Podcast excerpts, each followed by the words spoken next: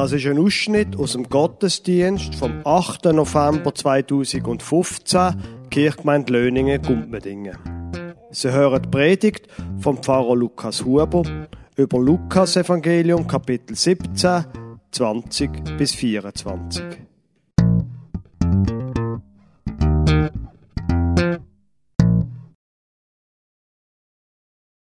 Für den heutigen Sonntag wird von der Predigtextordnung ein paar Vers aus dem Lukas-Evangelium vorgeschlagen. Kapitel 17, Vers 20 bis 24. Da steht von Jesus. Als er aber von den Pharisäern gefragt wurde, wann kommt das Reich Gottes, antwortete er ihnen, und sprach, das Reich Gottes kommt nicht so, dass man es beobachten kann. Man wird auch nicht sagen, siehe, hier ist es oder da ist es. Denn siehe, das Reich Gottes ist mitten unter euch. Er sprach aber zu den Jüngern, es wird die Zeit kommen, in der ihr begehren werdet zu sehen einen der Tage des Menschensohns und werdet ihn nicht sehen. Und sie werden zu euch sagen, siehe da oder siehe hier, geht nicht hin und lauft ihnen nicht nach. Denn wie der Blitz aufblitzt und leuchtet von einem Ende des Himmels bis zum anderen, so wird der Menschensohn an seinem Tage sein. Liebe meint, das ist ja ein bisschen eine merkwürdige Geschichte. Die Geschichte hier aus dem Lukas-Evangelium. Da haben wir eine kurze Frage und dann, mindestens auf den ersten Blick, eine wirre Antwort von Jesus. Und dann der merkwürdige Schluss mit dem Blitz von einem Ende zum anderen sehr merkwürdig. Aber fangen wir doch vielleicht von vorne an. Da haben wir das übliche Personal. Es ist ein Personal, wo gewöhnlich für Streit steht. Wir haben die Pharisäer und Jesus. Die Pharisäer sind eine von den beiden wichtigsten theologischen Schulen gewesen, seit ungefähr 150 vor Christus. Jesus hat sich liebend gern mit ihnen gestritten, obwohl oder vielleicht auch weil er ihnen in vielen Fragen theologisch und geistlich sehr nachgestanden ist. Kurzen Exkurs dazu. Die Gruppe der Pharisäer hat sich bildet als Opposition zu den Sadduzäern. Das ist die andere große religiöse Gruppe in Israel. Die Sadduzäer haben zur Zeit von Jesus die Machtelite gebildet. Sie haben die wichtigsten Posten im Tempel und auch in der Politik haben sie Sagen gehabt. Israel ist damals von den Römern besetzt. Und wenn man als Partei, eben die von der Sadduzäer, wenn man da als jüdische Partei probiert, trotz allem so gut wie es irgendwie geht, seine politische und religiöse Macht zu behalten, Wer das will, der muss sich zwangsläufig mit den Römern arrangieren, sonst ist man schneller weg vom Fenster. Die Sadduzäer haben also ihre Macht mit der Kooperation mit dem Find aus Rom behalten. Sie sind daneben der Römer auch religiös entgegengekommen. Man kann ja nicht so streng sein mit dem jüdischen religiösen Gesetz, wenn doch die Römer ihre eigenen Götter und ihre eigene Religion haben. Für viele Menschen damals sind Sadduzäer nicht drum, nicht nur drum verhasst gewesen, sondern auch, weil sie die Vornamen und die Reichen und auch Korrupte gesehen sind. In ihrer Theologie haben Sadduzäer einen stark rationalistischen Zug gehabt. Sie haben nicht an ein Leben nach dem Tod geglaubt, und die Idee von der Auferstehung von den Toten haben sie völlig abgelehnt. Und politisch haben sie keine Hoffnung gehabt auf umwälzende Veränderungen, Man hat sich irgendwie arrangiert mit dem Do und Jetzt. So. Die Pharisäer dagegen haben nicht zu der Elite gehört. Oft sind sie auch keine Priester gesehen am Tempel, sondern wie eine Art Privatgelehrte. Also quasi freie Prediger. Ohne Böstele, ohne politische, gesellschaftliche Macht und ohne die wichtigen Beziehungen. Das Einzige, was sie hatten, ist die Macht vom Wort und das religiöse Gesetz, speziell die Tora, die fünf Bücher Mose. Man muss aufs Gesetz, auf die Tora losen, nicht auf Rom, haben sie gesagt. Und sie haben das so extrem geglaubt und, und gelebt, dass man heute nur noch darüber lachen kann. Ein Beispiel dafür, wie extrem sie am Gesetz haben festhalten In den fünf Büchern Mose heißt es, man solle der zehnte Teil vom Einkommen im Tempel geben.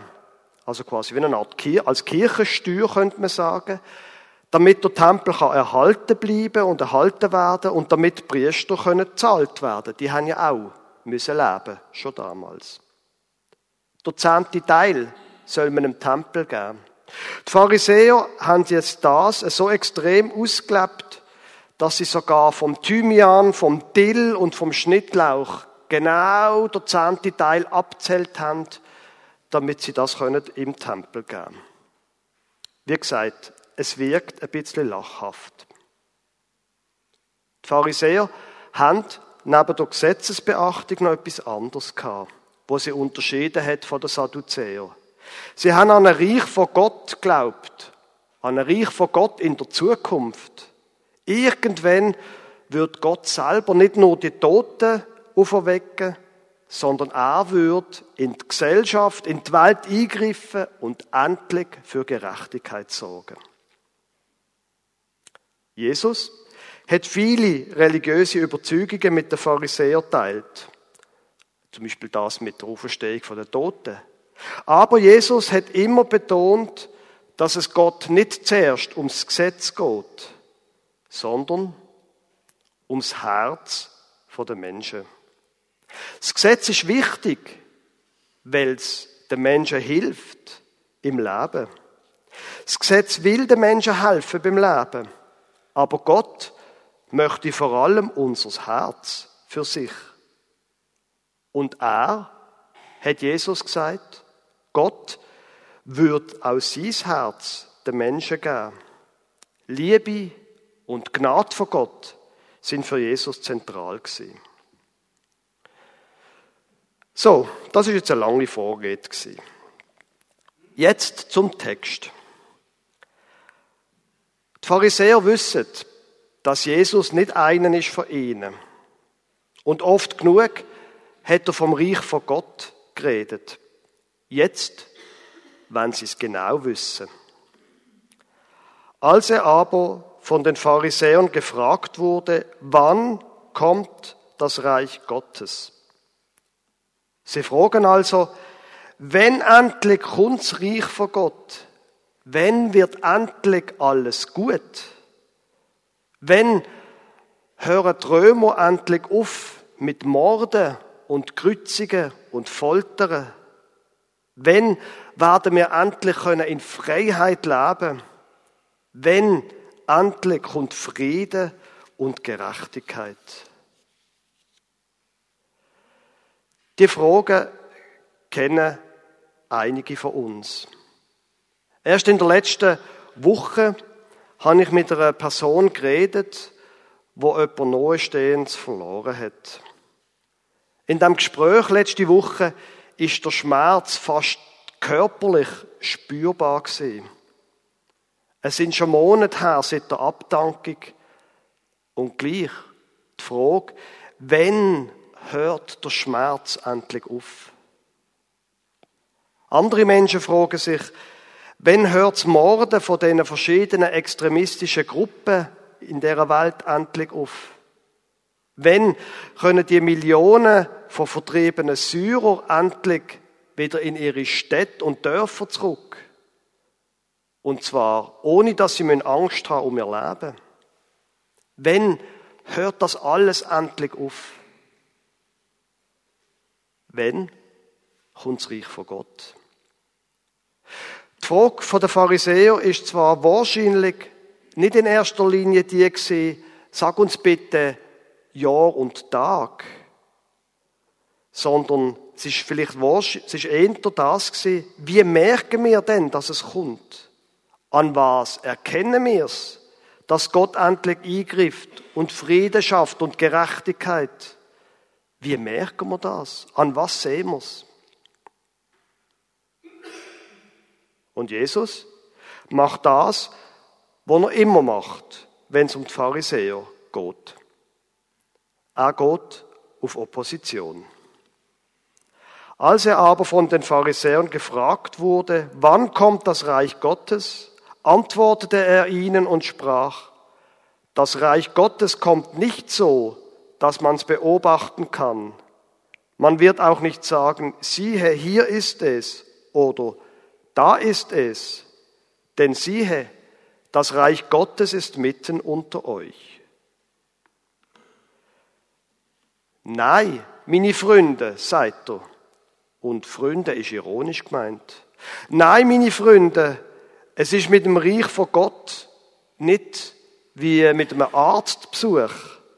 Ihr könnt nicht ein bisschen Blut abgeben und dann wird das Blut untersucht und dann sagt die Ärztin oder der Arzt, ah, klar, Sie haben die und die Krankheit, nehmen Sie das Medikament, dann kommt alles wieder gut.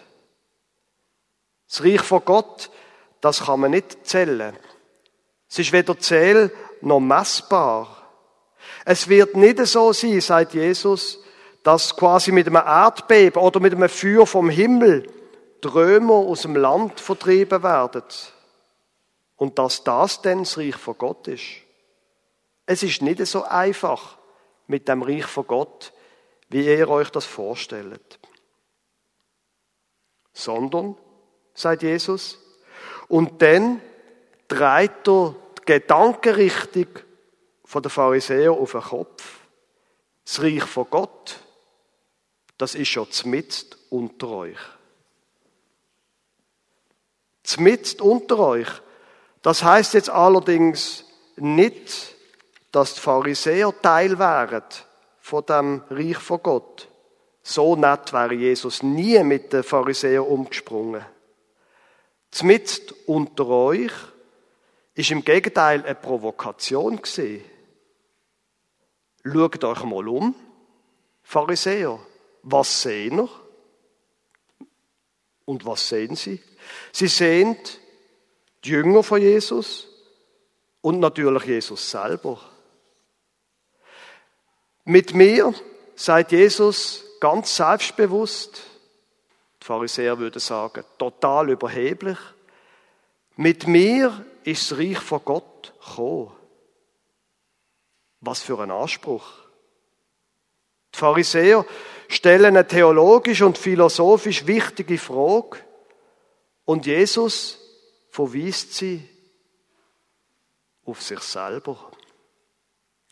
Glaubt an mich, mit mir kommt das Reich von Gott und meine Freunde sind auch ein Teil davon, sagt Jesus.